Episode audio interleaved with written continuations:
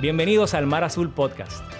Mar Azul existe para que las personas conozcan a Jesús, encuentren libertad y descubran su propósito. Aquí podrás escuchar los mensajes que compartimos en nuestra comunidad. Te invitamos a que abras tu corazón y te mantengas a la expectativa de lo que Dios quiere decirte.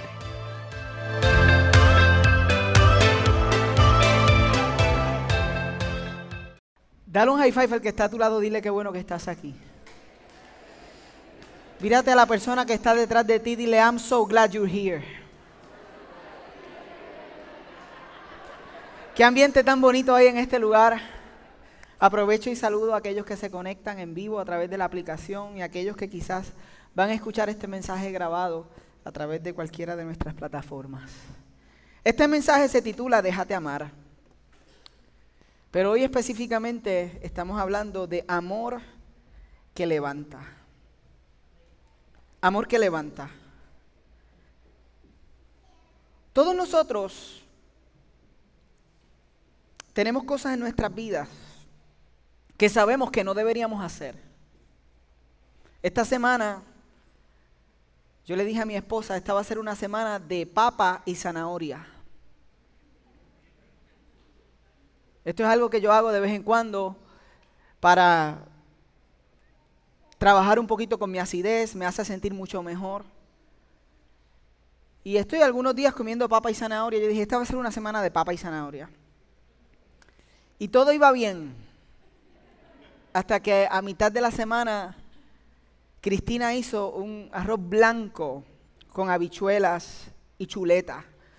La tradicional contestación de todos nosotros cuando éramos niños y nos decían, ¿Cuál es tu comida favorita? Todos los niños puertorriqueños decían arroz blanco, habichuela y chuleta.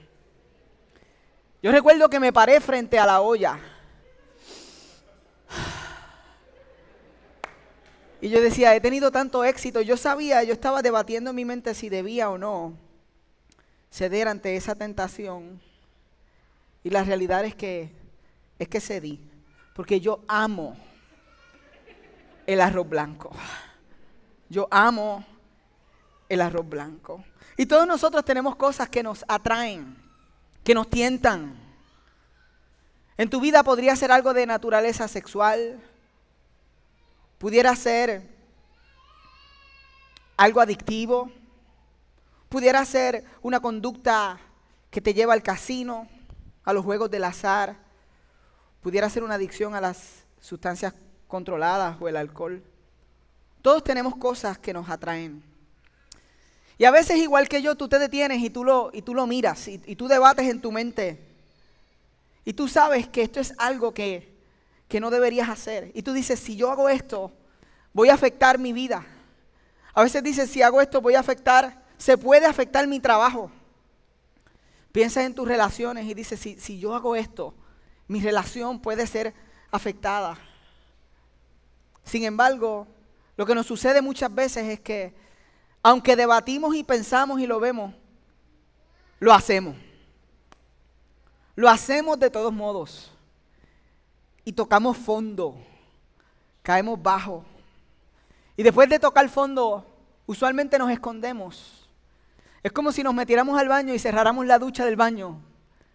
Y no quisiéramos que Dios nos viera y nos escondemos de aquellas personas que más nos aman y de Dios que desea ayudarnos en medio de nuestros procesos más difíciles.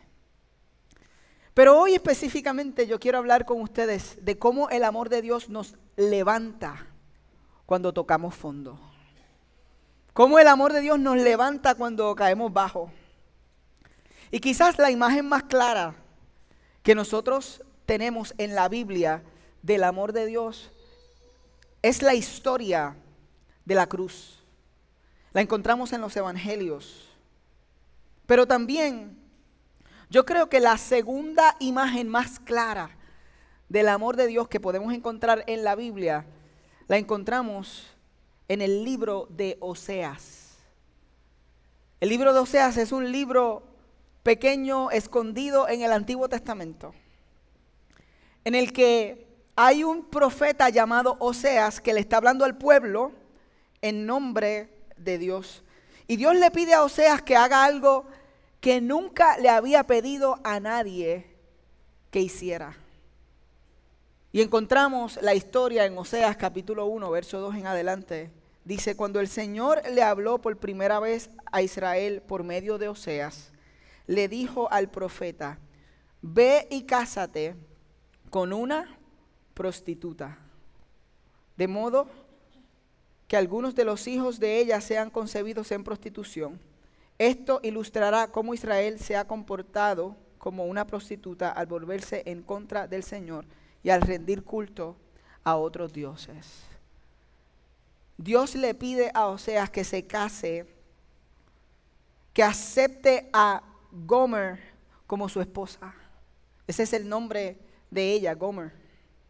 Y yo me puse en los zapatos de Oseas, porque la Biblia hace mucho silencio en esta historia, no tenemos todos los detalles, pero yo me imagino a Oseas cuando Dios le dice, ve y cásate con una prostituta, él diciendo, Señor, yo no estoy seguro que yo te escuché bien.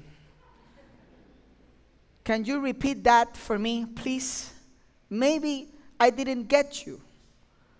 Que tú, tú me estás pidiendo que me case con quién, que acepte a quién. Y no solo eso, sino que Dios le está diciendo en este verso, yo deseo que tú la ames, pero te adelanto seas que, que ella no va a recibir tu amor.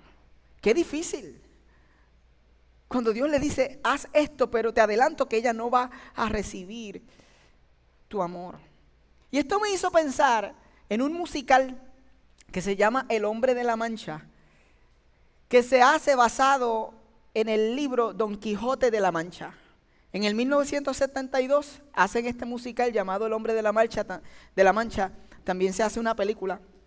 Y si, si, no te has familiarizado con la historia de Quijote, eh, específicamente de cómo lo presenta este musical, Aldonza era una prostituta que se acostaba con cada hombre en la prisión, en ocasiones por dinero y en otras ocasiones por deseo. Y como resultado ella había perdido todo trazo de respeto propio. Ella estaba llena de una culpa y de un odio abrumante hacia sí misma por su vida sexual promiscua. Entonces un día llega Don Quijote y hace su entrada a la vida de Aldonza.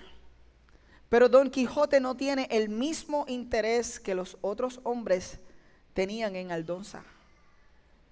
Y de esa forma desinteresada, él le ofrece una amistad a Aldonza y comienza a infundir,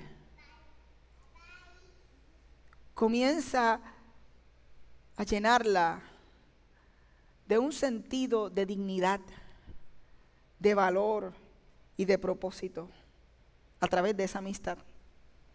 Pero todos sus esfuerzos son en vano, porque ella los rechaza en cada uno de los pasos. Pero Don Quijote es persistente tanto así que le cambia el nombre y empieza a llamarla por Dulcinea. Su nombre en latín y Dulcinea significa mi pequeña. Ella no puede entender lo que está sucediendo. El contraste de cómo ella se ve a sí misma y como Don Quijote la ve. Y un día ella no puede más, se quita el delantal y entra al cuarto donde se encontraba Don Quijote para crear finalmente una distancia entre ellos. Y ella tiene un discurso preparado y le deja saber a Don Quijote quién verdaderamente ella es, porque él le había dicho mi dama y le había dicho Dulcinea en una misma oración y ella no podía con eso. Y llega finalmente y le dice, yo no soy lo que tú piensas. Yo no soy una dama, una damisela, ninguna princesa, no tengo no tengo no tengo nombre, pues mi madre me abandonó cuando ella cuando ella me vio nacer. No solo eso, sino que aquellos que tienen un título, un nombre, un apellido, conocen a su padre. Yo no conozco el mío. Pudiera ser cualquiera de los hombres del pueblo. Y adicional a eso le dice, detente, don Quijote. Esta línea me fascina. Le dice, que yo sé defenderme de golpes y ofensas, pero no de ternura y amor.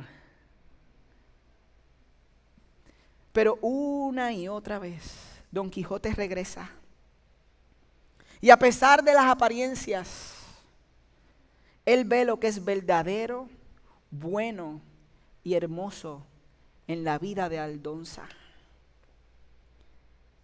Y cuando yo veo Oseas y lo comparo con este musical, pienso que Dios le pide a Oseas que sea un caballero y que vea en Gomer lo verdadero, lo bueno y lo hermoso que ella misma no puede ver en su propia vida.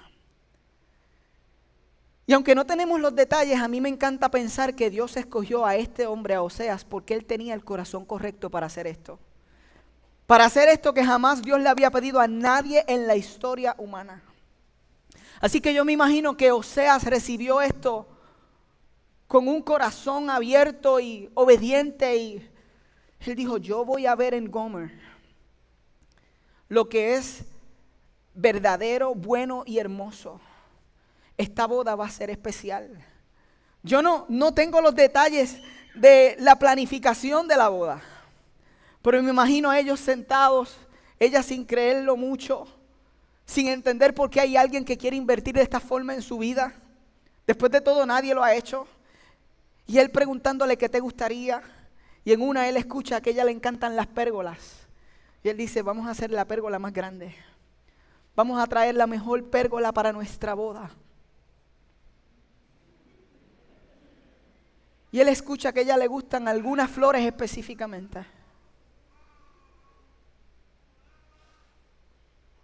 Y él dice, vamos a llenar nuestra boda de esas flores, las que a ti te gustan. Ellos se casan. Pero entonces llegamos al capítulo 3 de Oseas y las cosas se ven bastante oscuras. La relación ha ido cuesta abajo. Al punto de que Gomer ha tocado fondo, como hablamos ahorita. Ella sabía que habían cosas que no debía hacer, pero las hizo y tocó fondo y se ha ido persiguiendo otros amantes. Cuando leemos el capítulo 3, ya ella ha quedado embarazada de otros hombres. Y Osea se ha convertido en el padre soltero que cuida a sus niños mientras su esposa se acuesta con otros. La imagen que yo tenía en mi corazón era que en la pérgola cuando él tuvo un niño pusieron un columpio y después recibió otros niños que no eran de él. Y cada vez que él ve la pérgola, recuerda su deseo de amar y de ver lo verdadero lo bueno y lo hermoso en la vida de Gomer, quien Dios le pidió que la amara, y hoy está meciendo a sus hijos y siendo el padrastro de otros hijos, meciéndolos en la pérgola de lo que un día fue. Y las cosas no están bien. Pero es cuando Gomer toca fondo que Dios le pide a Oseas que haga algo que para mí es insólito. En el capítulo 3, verso 1 encontramos, entonces el Señor me dijo, ve y ama otra vez a tu esposa, aun cuando ella comete adulterio con un amante. Y esto ilustrará que el Señor aún ama a Israel, aunque se haya vuelto a otros dioses y le encante adorarlos. Una vez más Dios viene a la vida de Oseas y le dice, yo te voy a pedir algo. Y es que tú vuelvas a rescatar. Es que tú vayas y ames otra vez. Es que veas nuevamente con mis ojos. Ve y ama otra vez. Ve y ama otra vez. Hay alguien que necesita escuchar esto. Ve y ama otra vez. Es insólito.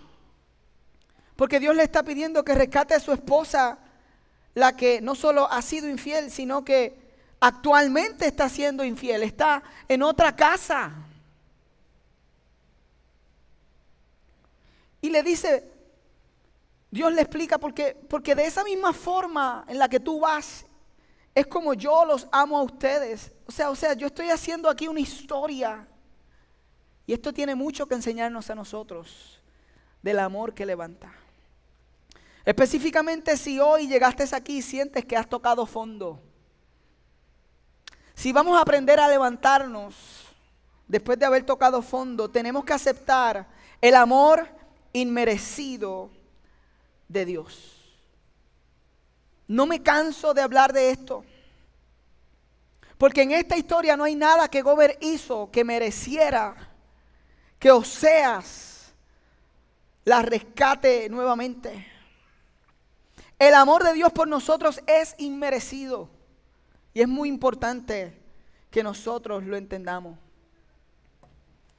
Qué diferente es el amor de Dios al amor al que nosotros estamos acostumbrados.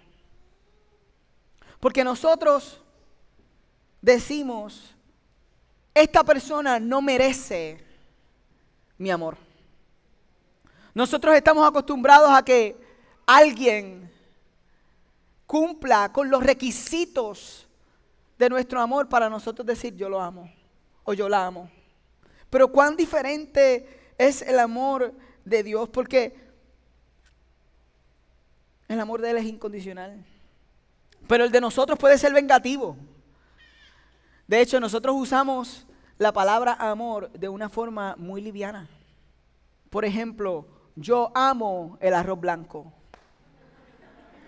Nosotros usamos eh, la palabra amor para referirnos a series. Yo amo esta serie.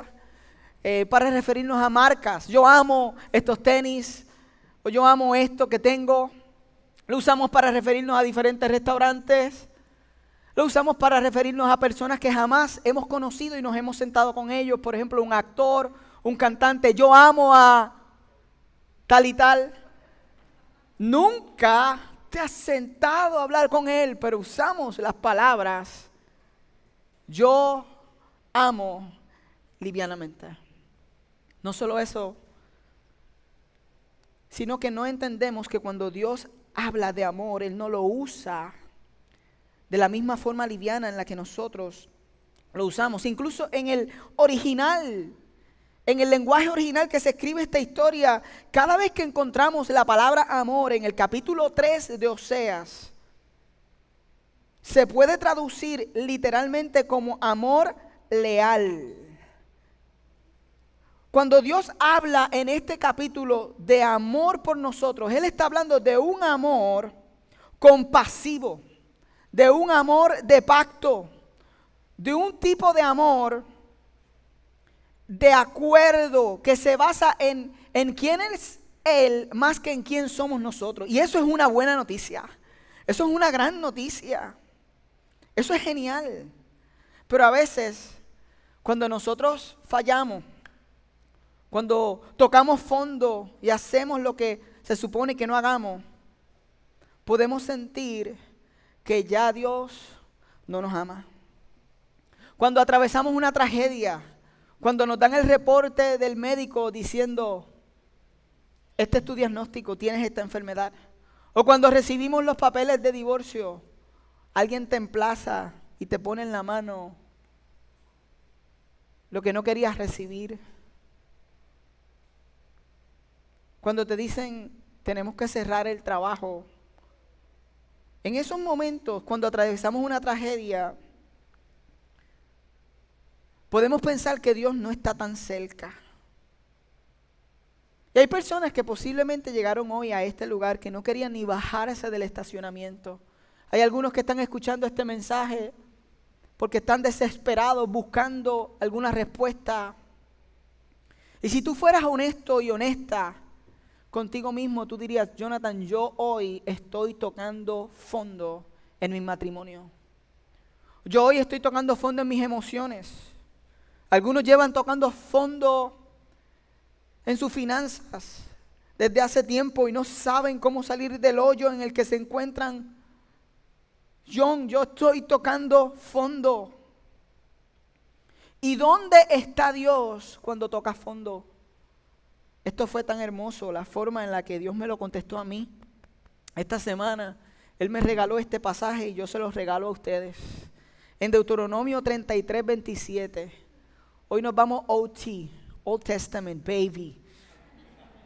Encontramos, el Dios eterno es tu refugio y sus brazos eternos te sostienen. ¿Tú sabes lo que eso significa?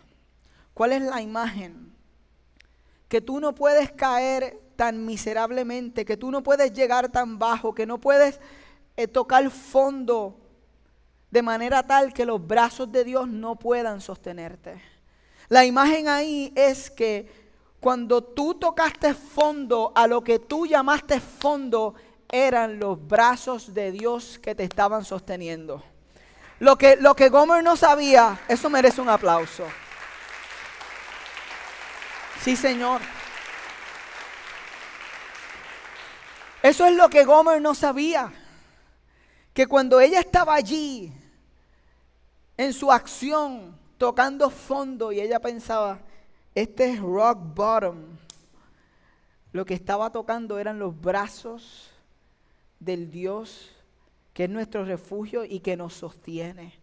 ¿Dónde están los brazos de Dios en tu situación? Están debajo de los tuyos, sosteniéndote todavía. Todavía los brazos de Dios te están sosteniendo en medio de tu circunstancia y de tu proceso difícil. Ahí está Dios. Ahí está Dios en medio de la crisis en Afganistán. Todavía sus brazos están debajo de aquellos que están sufriendo. Dios está presente en nuestra dificultad, está presente en medio del reto del COVID y del regreso a clases y de los ajustes nuevos y de las filas para entrar y recoger a tu hijo o dejarlo y de las tardanzas para llegar a tu trabajo y de todo lo que no comprendes y, de lo que para ti es una crisis. Dios, sus brazos eternos te sostienen. Dile al que está a tu lado, sus brazos te sostienen. Y eso es lo que Gomer no sabía. Y eso es lo que tú y yo a veces no sabemos. Y lo mejor que nosotros podemos hacer en nuestras vidas es recibir ese amor inmerecido y vivir como si hubiera sido comprado por un alto precio. O sea, vive como si hubiera sido comprado o comprada por un alto precio, porque eso es exactamente lo que pasó. Incluso en esta historia, lo que vemos en el verso 2 es que básicamente Gomer había pasado a ser una esclava sexual. O sea, tiene que ir a buscar a su esposa que le está siendo infiel y ha preferido ser esclava sexual antes de casarse o de estar casada con él. Y allá va el verso 2 y él dice, así que la recuperé pagando 15 piezas de plata, 5 canastas de cebada y una medida de vino. Si nosotros juntamos esto, aproximadamente eran 30 piezas de plata. Dicen los que saben más que yo, los teólogos y los eruditos de este tiempo bíblico, que el costo de comprar o redimir un esclavo en aquel momento eran 30 piezas de plata. En este verso nos damos cuenta de que ella había pasado a ser una esclava de la trata sexual. O sea, va a buscar a su esposa infiel y la vuelve a comprar, la redime. Esa es la palabra. Tú puedes imaginar las emociones que estaban pasando por la vida de Gomer. Puedes imaginar el dolor, la, humillación, la vergüenza en su vida. Puedes imaginarla sintiendo que no podía recibir el amor de Oseas hacia ella. Porque ella está en ese cuarto, quizás esperando el próximo cliente Y se abre la puerta y ella está esperando una paliza. Ella está esperando un maltrato. Pero ve a Oseas. Y eso le causa más dolor que el dolor físico porque ella no se siente digna de ser rescatada por él y él hace su entrada al cuarto y la levanta. ¿Te puedes imaginar esa escena de él levantándola? Es la forma en la que yo veía. Yo me imagino a ella diciendo, yo sé defenderme de golpes y ofensas, pero no de ternura y amor. Esto es un cuadro de redención.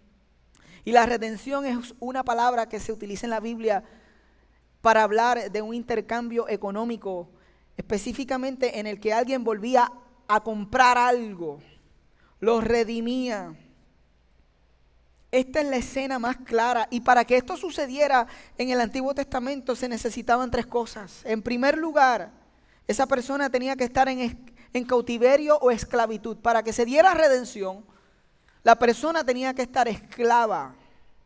En segundo lugar, tenía que pagarse un precio para sacar a la persona de la esclavitud. Y en tercer lugar, tenía que haber un mediador que fuera y pagar el precio para sacar a la persona de la esclavitud.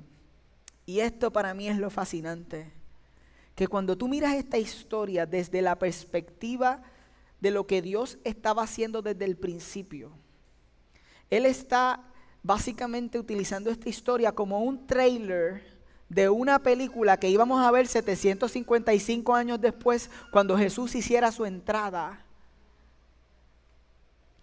él está diciendo, yo estoy trabajando en medio de esta situación. Y esta escena de lo que hace Oseas con Gomer es exactamente lo que un día Jesús iba a hacer por nosotros. Él iba a hacer la entrada al cuarto de nuestra esclavitud. Y iba a decirnos el pasado terminó. La historia de Jesús para nosotros es que Él iba a entrar y nos iba a encontrar en medio de nuestra esclavitud. La palabra establece que nosotros estábamos en una posición de pecado, todos nosotros como seres humanos, separados de Dios, en un cuarto de esclavitud a la culpa y a la vergüenza, pero Jesús iba a hacer su entrada como verdadero caballero. En esta vez, no, no el caballero andante, sino el caballero de la cruz iba a llegar, iba a entrar al cuarto y nos iba a levantar. Y aunque nosotros íbamos a decir, yo no sé defenderme de amor y de ternura, prefiero golpes, esto no es lo que merezco, Él iba a decirnos, tu pasado termina aquí. Todos tropezamos en nuestro camino hacia la madurez. Todos nosotros hemos buscado amor en los brazos equivocados. Todos nosotros hemos buscado felicidad en lugares equivocados. Pero cuando el Señor nos encuentra en su gracia, Él nos dice, ya tú eres incapaz de hipocresía. Lo que has vivido no te permite ser hipócrita y tienes un amor profundo por la rotura de los demás. Ven regresa a casa. Vamos a restaurar lo que se rompió. A mí me encanta esta escena porque significa que tú puedes vivir entendiendo que fuiste comprado por un alto precio. Y significa que ahora puedes pensar diferente sobre ti mismo y puedes vivir de manera diferente. Escucha eso bien que ahora puedes pensar diferente sobre ti, porque ahora puedes verte como Dios te ve, que Él siempre ve en ti la verdad, lo bueno y lo hermoso, a pesar de que tú mismo no lo veas. Él ve la verdad, lo bueno y lo hermoso, a pesar de que piensas que estás en el fondo. Él ve en ti la verdad, lo bueno y lo hermoso. Y ahora tú puedes verte a ti mismo de otra forma. y por consiguiente puedes vivir de manera diferente. Empieza a verte a ti mismo de manera diferente a través de estas series que hemos ido compartiendo desde el falso yo, la cura, déjate amar. Todas ellas, Dios te ha estado hablando sobre mirarte a ti mismo y empezar a tratarte con la gracia que Él te ha tratado. Si Dios te perdonó, tú te puedes perdonar. Si Dios te aceptó cuando estabas aún en tu cuarto de esclavitud, aún siendo infiel, le dice a Oseas, ve y ámala. Es la imagen de Dios y el Padre, el Hijo, el Espíritu Santo, Jesús hablando en la eternidad y diciendo, ellos todavía están en pecado, no se han virado hacia, hacia, hacia nosotros, pero hacia mí nosotros, mí, tres en uno, ellos hablan así. Yo no sé cómo hablan, pero él le dijo, ellos todavía están en pecado, pero aún así tú necesitas ir, yo necesito ir. En otras palabras, vamos a rescatarlos, vamos a amarlos otra vez. Porque hay todavía verdad que veo en ellos, porque hay todavía lo bueno que veo en ellos, porque hay todavía hermosura que veo en mí, en ellos, aunque ellos todavía no lo vean. Y por eso Dios, aun cuando nosotros estábamos muertos en pecado, envió a Cristo, a Jesús, para que muriera por nosotros. Empieza a vivir mirándote de esa forma. Si Él te aceptó, tú puedes aceptarte sin tener que esconderte. Si Él te trata con gracia, tú puedes tratarte con gracia. Y cuando entiendas eso, comenzarás a responder con acciones en tu vida. Porque sí hay acciones que nosotros vamos a tomar en respuesta a ese amor.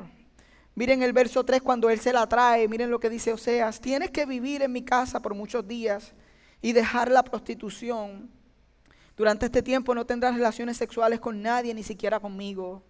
Hay mucho ahí, estamos viendo una frase de algo muy profundo, de una conversación donde Oseas le está diciendo, eh, no tienes que volver a ser lo que tú eras o pensabas que eras. No tienes que volver a hacer esas cosas. No te tienes que mirar a ti misma como separada, como dañada, como sucia, como rota ya no tienes que hacer eso. Incluso mi interés no es un interés sexual. Y, durante todo esto, Él está restaurando el corazón y la vida entera de Gomer. Y me recordó que en el musical que les conté al principio, hay un momento bien especial y bien impactante en el que Aldonza camina fuera de la plataforma y baja a las primeras filas de la audiencia y orgullosamente se para y anuncia y dice, ya no me llamaré Aldonza. Después de este proceso de verse reflejada en los ojos del caballero, ella dice, ya no me llamaré Aldonza, yo soy Dulcinea. Y todo el mundo aplaude en emoción, porque en respuesta al amor del caballero, ella dijo, yo no tengo que volver a ser lo que yo era. Y para mí eso merece una celebración porque es lo que Jesús ha hecho por nosotros.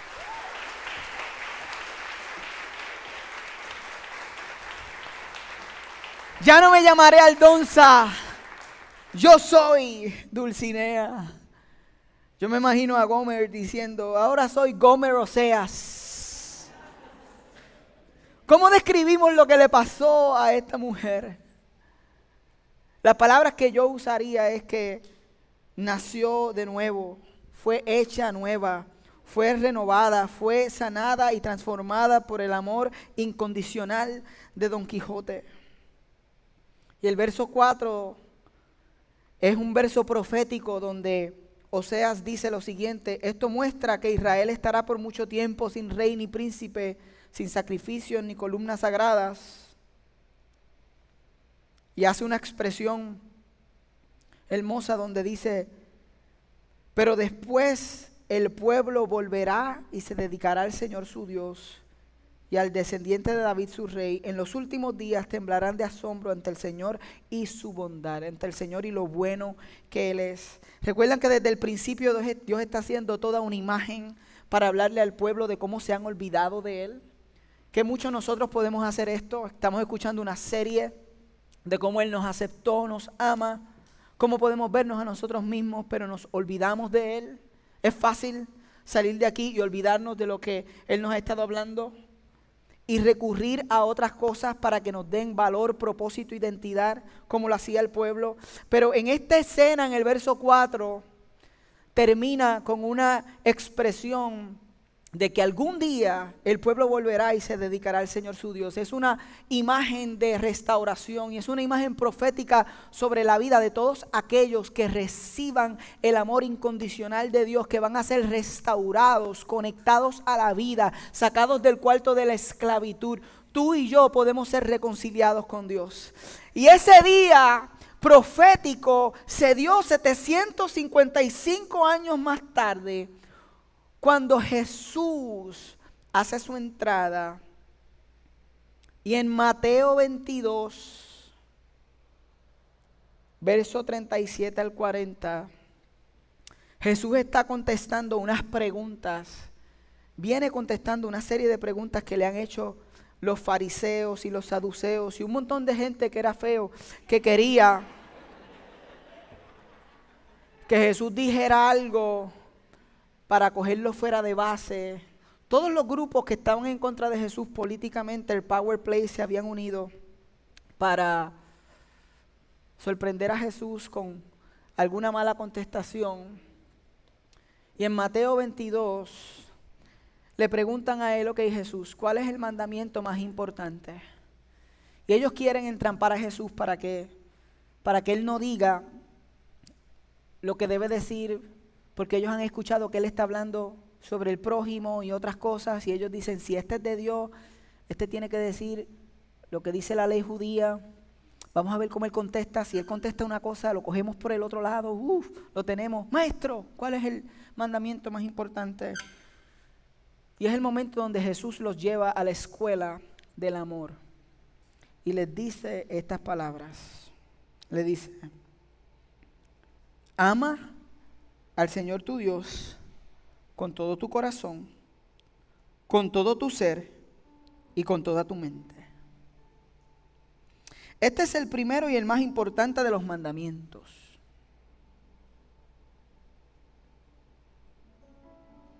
Y el segundo, y ahí todo el mundo se sorprendió, porque ellos habían escuchado el primero, el primero ellos lo recitaban en oraciones, el primero es parte del Torah, el primero ellos lo conocen, amar al Señor sobre todas las cosas. Es lo más importante. Jesús contestó lo que ellos querían o pensaban que si él no lo contestaba, ellos lo tenían. Él contestó, hey, lo primero, ustedes lo saben, es amar a Dios sobre todas las cosas. Pero entonces cuando ellos están ahí debatiendo, mirando hacia abajo contra no dijo, él dice, el segundo se parece a este y esto es nuevo.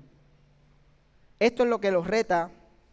Él dice, ama a tu prójimo como a ti mismo. De estos dos mandamientos dependen toda la ley y los profetas. Y los profetas. Y yo me preguntaba, mientras preparaba este mensaje, decía, Señor, yo, yo no sé. Pero cuando Jesús dijo esas palabras, hablando y resumiendo toda la historia del Antiguo Testamento, en este mandamiento que Él da, que Él dice, lo primero es amar a Dios, pero no lo desconectes del segundo que es igualmente importante. Si ustedes quieren saber cómo se ve alguien que ama verdaderamente a Dios, es que vas a ver un amor genuino hacia Dios, pero también vas a ver un amor genuino hacia las personas.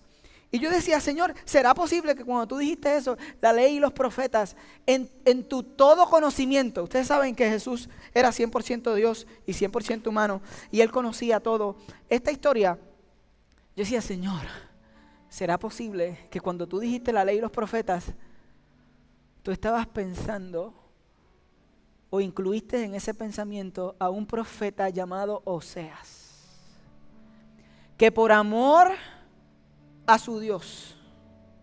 Estuvo dispuesto a amar a una mujer que había tocado fondo para levantarla. ¿Será, ¿Será posible que el Señor estaba pensando en esa historia o en todo lo que pensó eh, tenía incluida la idea de un hombre que por amor a Dios estuvo dispuesto a levantar la vida de alguien que tocó fondo? Posiblemente tú estás en este lugar hoy o estás escuchando este mensaje y tú te sientes como Gomer. Tú dices, yo necesito conocer ese amor incondicional que no conozco. Si estás aquí o escuchas este mensaje y te sientes como Gomer, lo primero es amar a Dios con todo tu corazón, con toda tu mente y con toda tu alma. ¿Y sabes lo que tienes que hacer con el amor de Dios? Recibirlo. No puedes ganarlo. Tienes que recibirlo. Ahí donde estás, en el cuarto de la esclavitud donde te encuentras, ahí te toca recibir el amor incondicional del caballero que va a derrumbar la puerta si es necesario para levantarte del piso donde te encuentras, para decirte mis brazos te han sostenido siempre. Pero para nosotros,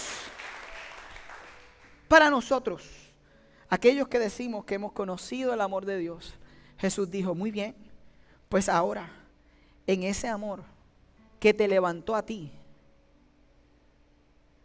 ¿a quién Dios te está llamando a levantar? Que ha tocado fondo. ¿A quién Dios te está diciendo, ve y ama otra vez? Ve y ama otra vez. Señor, te doy gracias por este mensaje. Porque estoy seguro que en este espacio había alguien que necesitaba escucharlo, pero también en las redes, en las plataformas, en el momento en el que alguien lo escuche.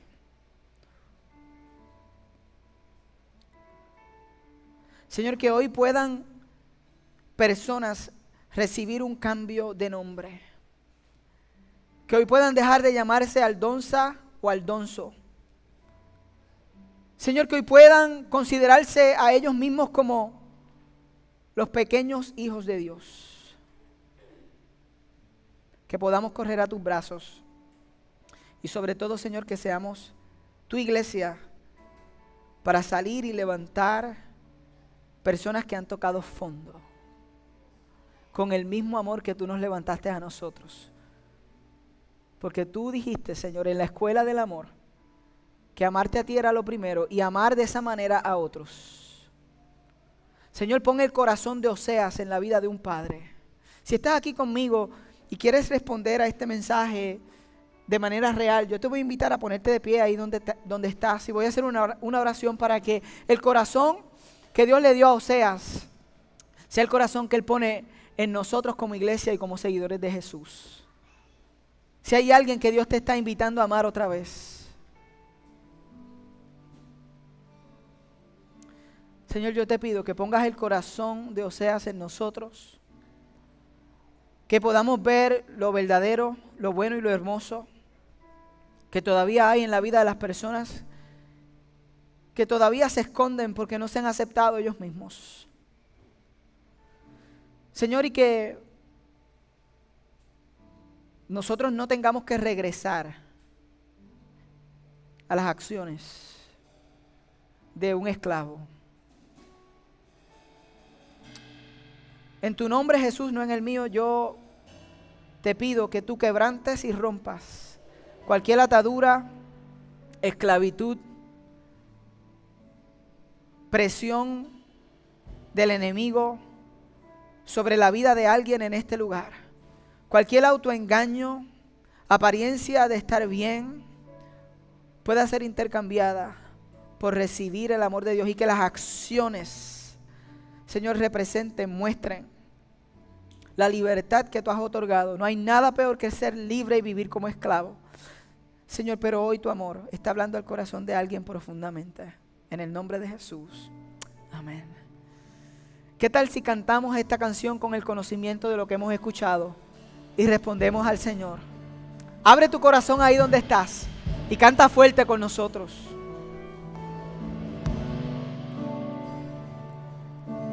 Si luego de escuchar este mensaje necesitas oración, te invitamos a que descargues o abras nuestra app y hagas tu petición para poder comunicarnos y orar contigo. Si te interesa conocer más acerca de nuestra comunidad o quisieras hacerte parte, tu primer paso es Conéctate, nuestra experiencia virtual e interactiva todos los jueves a las 7 y 30 pm. Para participar, solo tienes que ir a nuestra aplicación, entrar al área donde dice Conéctate y acceder al link de Zoom que verás en la pantalla. Si deseas ver estos mensajes, puedes suscribirte a nuestro canal Marazul TV en YouTube y seguirnos en todas nuestras plataformas para que te mantengas conectado a lo que Dios está haciendo en nuestra comunidad. Gracias por acompañarnos y recuerda que nosotros somos la iglesia y existimos para el mundo.